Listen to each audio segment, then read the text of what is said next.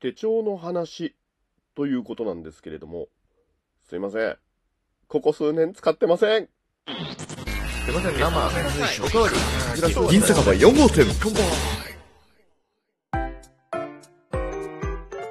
東京在住おっさんリーマンラジオトークを始めて早6年どうも銀の城です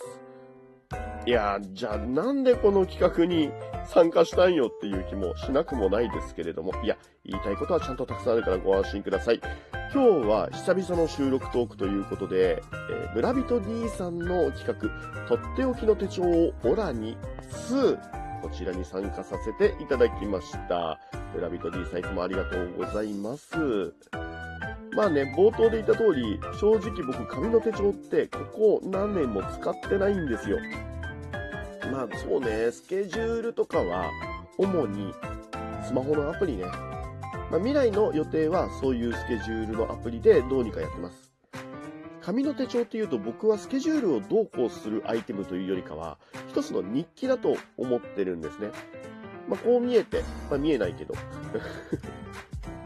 細かい僕はどうでもいいな。ま、こう見えて、まあ、僕はですね、昔は結構手帳好きで、アナログの手帳好きで、ほぼ日手帳とかね、買ったりしてましたよ。で、もう1ページ1日でね、いろいろ書き殴ったりとか、あとその時には、ポラロイド、なんかチェキみたいな感じのスマホにつなぐプリンターがあって、プリンターでこう写真を印刷して、裏がシールになってるんで、そのまんまペタってこう手帳に貼れるタイプ。だからその日にあった出来事のの写真と一緒に日記を書く。まあ、絵日記って言ってもいいのかな。で、まあそういうポラロイドの、ま、チェキみたいなやつって大体分厚いじゃないですか。だからね、ほぼ日手帳めちゃくちゃ分厚くなりました。ただね、あの、思い返して読むのめちゃくちゃ楽しいんですよ。そういう記憶。え、こんな店行ったっけ？全く記憶にないんだけどっていうのが、まあ、数年後のね、大掃除とかで久々に見つけた手帳。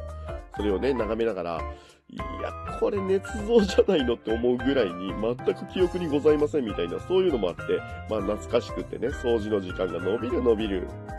まあそんなね、よくある、あるあるをね、過ごしたりするのにとても楽しかったりします。過去の手帳。ただね、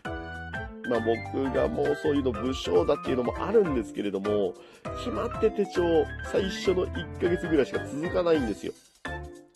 最初のうちは、ちょっと空いちゃったなっていうのは、まあ後日ね、えー思い出して埋めたりするんですけど、それが1週間になり、半月になり、ああ、もう思い出せないやってなって、やめたってなっちゃう。まあ良くないよね。こういうのをどうやったら1年とか2年とか続けられるんだろうね。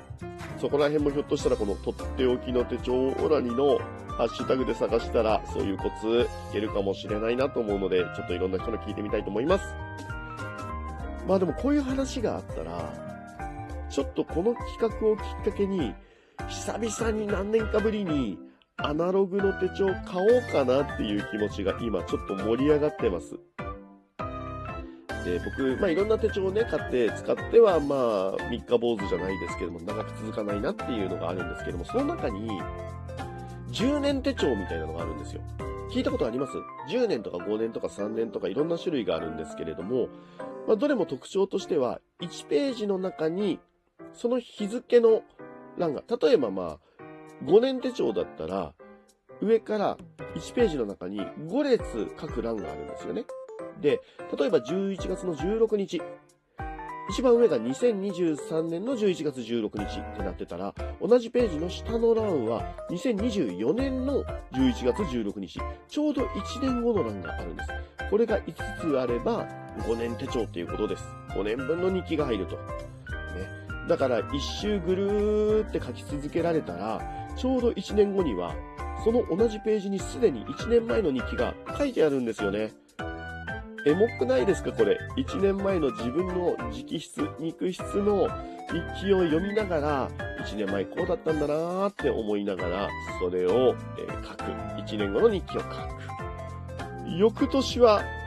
その日記、さらに1年前の日記、2年分の蓄積を眺めながら、3年目を書く。なんか結構エモいですし、これもまた大掃除のタイミングで見つけたら、グッてきそう。そういうのを夢見てたんですけど、これもまた全然続かなくって、1年後、たまに書こうかなって思ったら、1年前のところが空白でね、寂しくなっちゃいました。なかなか手帳って使いこなせませんね。でも、まあ、10年手帳はちょっとやりすぎたなって思ったんで、5年か3年ぐらいだったらいいかなと思って、ちょっとね、来年はそれにチャレンジしようかなって今思っております。なんか近場でね、こう、ロフトとか文房具屋さんとかあったらちょっと覗いてみて、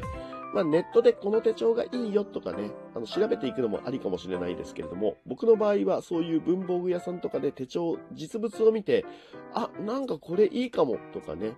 なんか実際に手を取ってこれに1年間とか何年間とか書いていくんだなーっていうのがしっくりきたやつをね、選びたい。実物を見て選ぶ派だったりします。